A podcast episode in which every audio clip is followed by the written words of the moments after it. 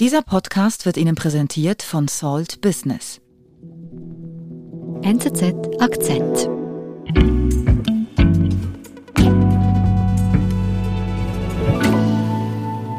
Michael, hallo nach Frankfurt. Hallo Nadine, schöne Grüße nach Zürich. Ja, vielen Dank. Sag mal, ähm, fährst du denn oft mit der Deutschen Bahn? Weil die hat ja bei uns so ein bisschen den Ruf, unpünktlich zu sein, unzuverlässig. Also seit der Pandemie bin ich nicht mehr oft mit der Bahn gefahren. Davor bin ich aber sehr regelmäßig mit der Bahn gefahren. Oft mit Vergnügen und äh, oft auch mit Missvergnügen wegen Unpünktlichkeit und Unzuverlässigkeit. Insofern ist der Ruf, äh, den die Deutsche Bahn in der Schweiz hat, durchaus ähm, berechtigt. Natürlich, äh, in Deutschland sind immer wieder Streiks ein Thema. Der letzte große Streik war 2014, 2015. Aber gefühlt wird dauernd gestreikt bei der Bahn. Und im Zentrum steht ähm, ein gewisser Klaus Wieselski, der Chef der Gewerkschaft Deutscher Lokführer, der inzwischen auch der deutschen Öffentlichkeit durch zahlreiche Fernsehauftritte und Radioauftritte bestens bekannt ist.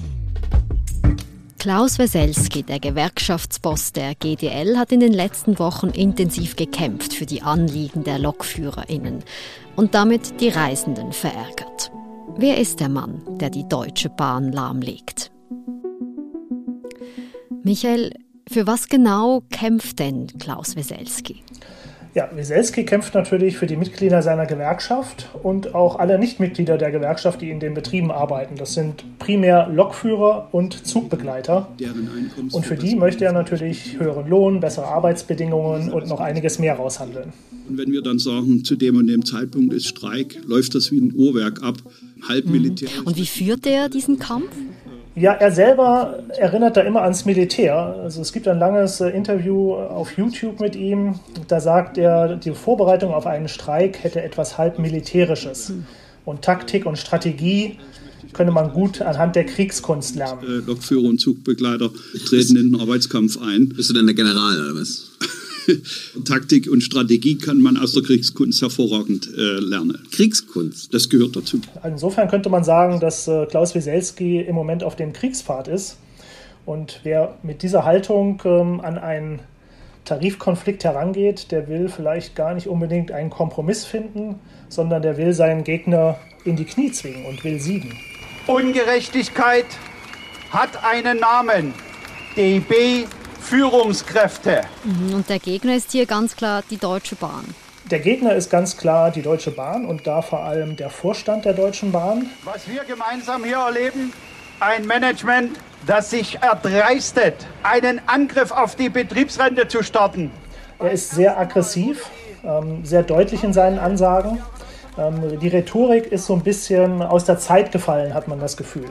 Wenn die GDL angegriffen wird, dann wittert er immer gleich Schmutzkampagnen und denkt, die Rechte der Lokführerinnen und Lokführer würden mit Füßen getreten. Während sich die Führungskräfte bereichern und mit Boni versehen, dass einem die Augen tränen. Ähm, er ist ein Gewerkschafter durch und durch, ist früher selber Lok gefahren, hat aber seine seine letzte Eisenbahn hat er im Jahr 1992 gefahren, ist in der DDR groß geworden und ähm, hat dann eine Gewerkschaftskarriere gestartet in den 90er Jahren. Seit 2002 ist er freigestellt von der, von der Deutschen Bahn und ist seitdem quasi Profi-Gewerkschafter oder Streikprofi, könnte man auch etwas polemisch sagen. Wir haben zu verteidigen gute Einkommen, gute Arbeitszeitbedingungen. Wann wurde Weselski denn so einer breiten Öffentlichkeit bekannt? Richtig bekannt wurde Wieselski der breiten Öffentlichkeit in den Jahren 2014 und 2015. Üblicherweise kennt man ja gar keine Gewerkschaftschefs mehr. Wieselski ist wahrscheinlich der einzige Gewerkschaftschef, der in Deutschland einer breiten Öffentlichkeit bekannt ist. Und das lag natürlich daran, ähm, dass er damals wirklich monatelang das Land in Atem gehalten hat, es unglaublich viele Streikwellen gab, man nie zu einem Kompromiss gefunden hat und auch er damals schon eine sehr aggressive Rhetorik an den Tag gelegt hat dass sich ein Staatskonzern das trauen kann, die Bevölkerung zu veralbern und zu versuchen, das auf die Lokführer und die Zugbegleiter abzuwälzen. Das ist eine unglaubliche Nummer. Weselski hat damals sehr gut gekämpft für seine Gewerkschaftsmitglieder und hat am Ende auch äh, ein gutes Ergebnis für sie herausgeholt. Und wann hat denn jetzt sein aktueller Kampf so richtig begonnen? Ja, der letzte Tarifvertrag ist Ende 2020 ausgelaufen. Äh, man hat vorher dann angefangen zu verhandeln. Es gab Ende 2020 sogar schon eine Schlichtung, die gescheitert ist. Es ist vielleicht erstaunlich, dass es nicht schon vorher zu Streiks gekommen ist. Aber da Weselski ein Taktiker ist, hat er sich vielleicht gezielt äh, die Ferienzeit, die Sommerzeit herausgesucht, um mit Streiks zu beginnen. Denn äh, da kann man am meisten Reisende treffen, kann am meisten Schaden anrichten und kann den größten Druck ausüben. Wir haben es mit Ungerechtigkeit zu tun. Der Bahnvorstand steckt sich Boni ein und wir sollen eine Nullrunde fahren in 21. Mit welchen Forderungen steigt denn jetzt Weselski in diesen Kampf? Was will er für die LokführerInnen erreichen?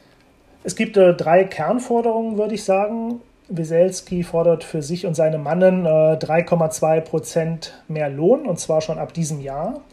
Die Laufzeit soll 28 Monate betragen des neuen Tarifvertrages und er fordert eine Corona-Prämie in diesem Jahr von 600 Euro. Mhm. Die Bahn ist da eigentlich relativ dicht dran. Die sagt, ja, die 3,2 Prozent, die geben wir euch, aber erst ab 2022. Dieses Jahr gibt es nochmal eine Nullrunde. Und die Laufzeit soll 40 Monate betragen und nicht 28 Monate, also ein Jahr länger.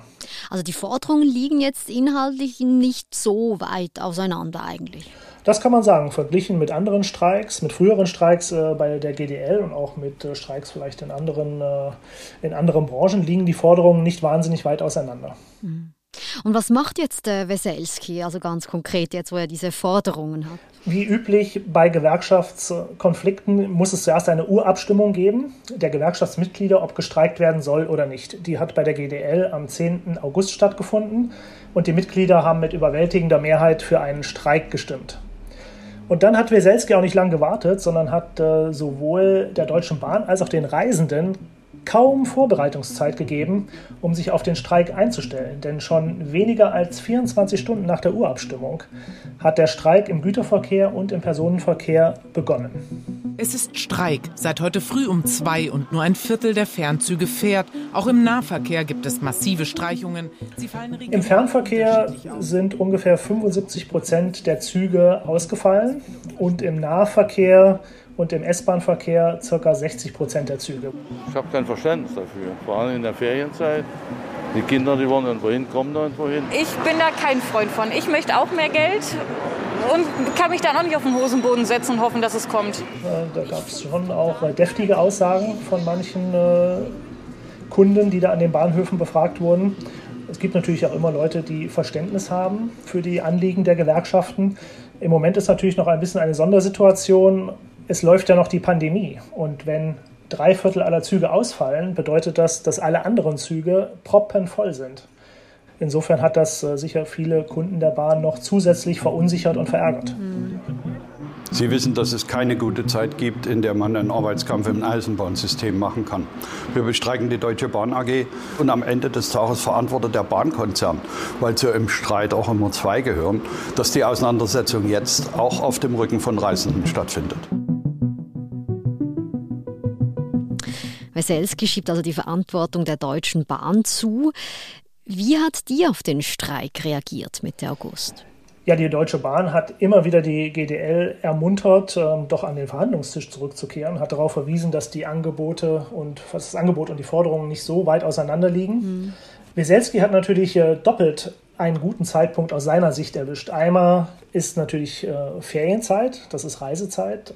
Zu anderem wird die Bahn selbst zu einem Zeitpunkt getroffen, in der es ihr nicht besonders gut geht. Im letzten Jahr gab es Verluste Corona bedingt, ähm, weil die Bahn den Verkehr aufrechterhalten hat auf politischen Wunsch, ähm, obwohl die Züge größtenteils leer durch die Gegend gefahren sind.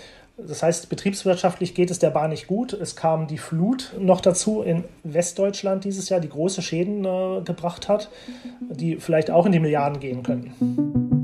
Hervorragend. Ich muss an der Stelle klar und deutlich sagen, dass unsere Kolleginnen und Kollegen sehr diszipliniert in den Streik eingetreten sind. Wir haben erstmals. Wie hat denn Weselski nach diesem ersten Streik reagiert? Also war er zufrieden? Da sind wir eigentlich ein Stück weit froh drüber. Einerseits war er sehr zufrieden mit der Streikbeteiligung und der Umsetzung des Streiks, denn es ist ihm ja gelungen, den Fern- und Nahverkehr zum großen Teil lahmzulegen in Deutschland. Zum anderen war er unzufrieden, weil die Deutsche Bahn nicht mit einem neuen Angebot auf den Streik reagiert hat. Mhm. Insofern hat ihn das äh, in seiner Auffassung bestärkt, dass das Management die Rechte der Mitarbeiter mit Füßen tritt und äh, weiterhin sich selber die Taschen voll macht. Ähm, er sagt dann immer täuschen, tricksen, Taschen füllen und wirft dem Management äh, schon seit Jahren Missmanagement und Fehlverhalten vor und sagt, die würden Wasser predigen und Wein saufen, weil sie selber sich hohe Boni geben, aber den Mitarbeitern quasi das Schwarze unter den Fingernägeln nicht gönnen würden. Da machen wir nicht mit. Das kann man auch anders. Man kann den völlig überbordenden Verwaltungsapparat abbauen. Also er gibt sich weiterhin kampfeslustig. Er ist weiterhin sehr kampfeslustig und lässt überhaupt keinen Zweifel daran, dass es weiterhin zu Streiks kommen wird, wenn der Vorstand der Deutschen Bahn nicht äh, ein substanzielles neues Angebot auf den Tisch legt. Das hätte ich vom Management erwartet, nicht das ewige Geleier. Wir sind gleich zurück.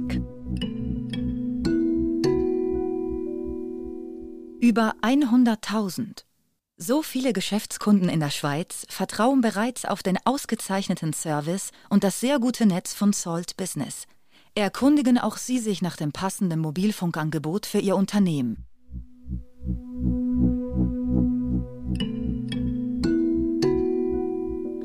Mitte August hat Weselski also erreicht, dass die Bahn praktisch zwei Tage stillsteht.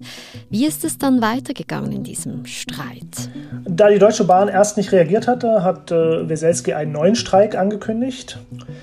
Die Deutsche Bahn wollte noch verhindern, den Streik im Personenverkehr zu verhindern und hat dann sonntags mitgeteilt, man werde die Forderung nach einer Corona-Prämie aufgreifen. Die Gewerkschaft fordert da 600 Euro für dieses Jahr, hat aber nicht konkret eine Zahl genannt, sondern nur gesagt, wir bringen eine Corona-Prämie mit an den Verhandlungstisch.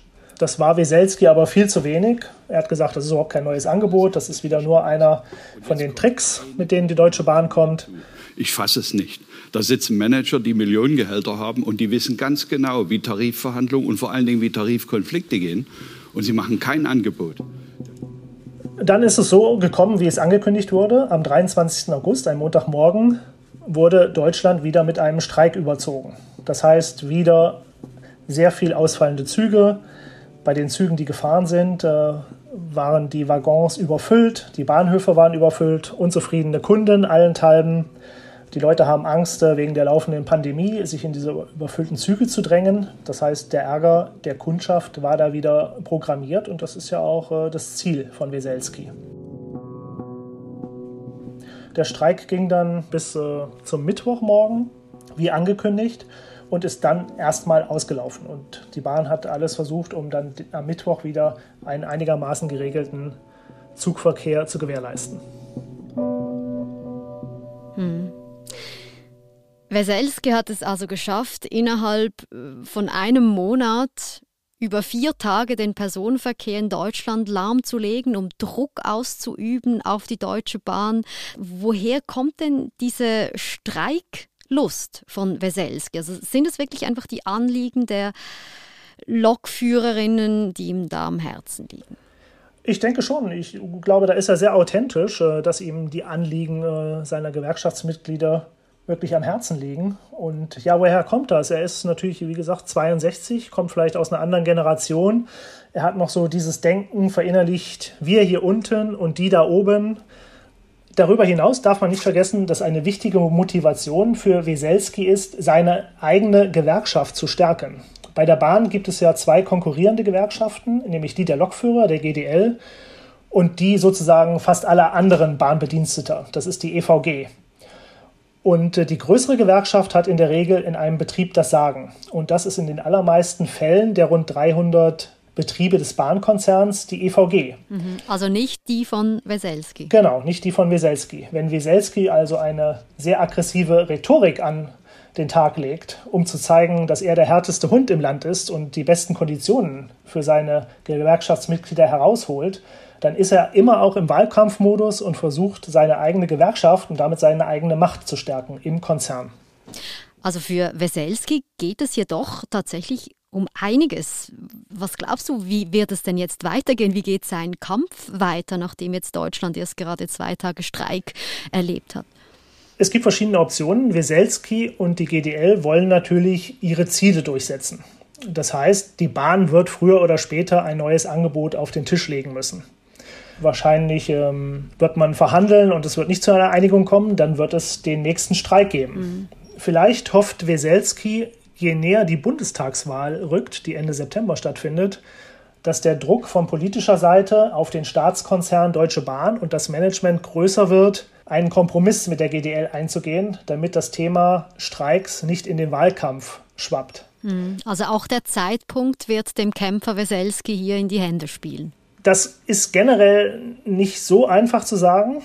Die Bundestagswahl könnte für ihn sprechen, könnte gegen ihn sprechen. Das ist schwierig einzuschätzen. Und natürlich ist auch die Entwicklung der öffentlichen Stimmung sowohl für die Gewerkschaft als auch für die Deutsche Bahn von ganz wichtiger Bedeutung, weil niemand will natürlich dauerhaft als Buhmann dastehen. Mhm. Gewieselski hat allerdings gezeigt in der Vergangenheit, dass er es durchaus aushält, als Buhmann dazustehen und vielleicht sogar eine Zeit lang der Staatsfeind Nummer eins zu sein, zugespitzt gesagt. Mhm. Und hinzu kommt, äh, dass seine Amtszeit äh, im Sommer 2022 ausläuft und er vermutlich nicht nochmal neu antritt. Er wird dann nächstes Jahr 63 sein. Insofern ist das jetzt sein letzter großer Streik, sein letzter großer Kampf und da will er natürlich nochmal mit einem großen Sieg abtreten.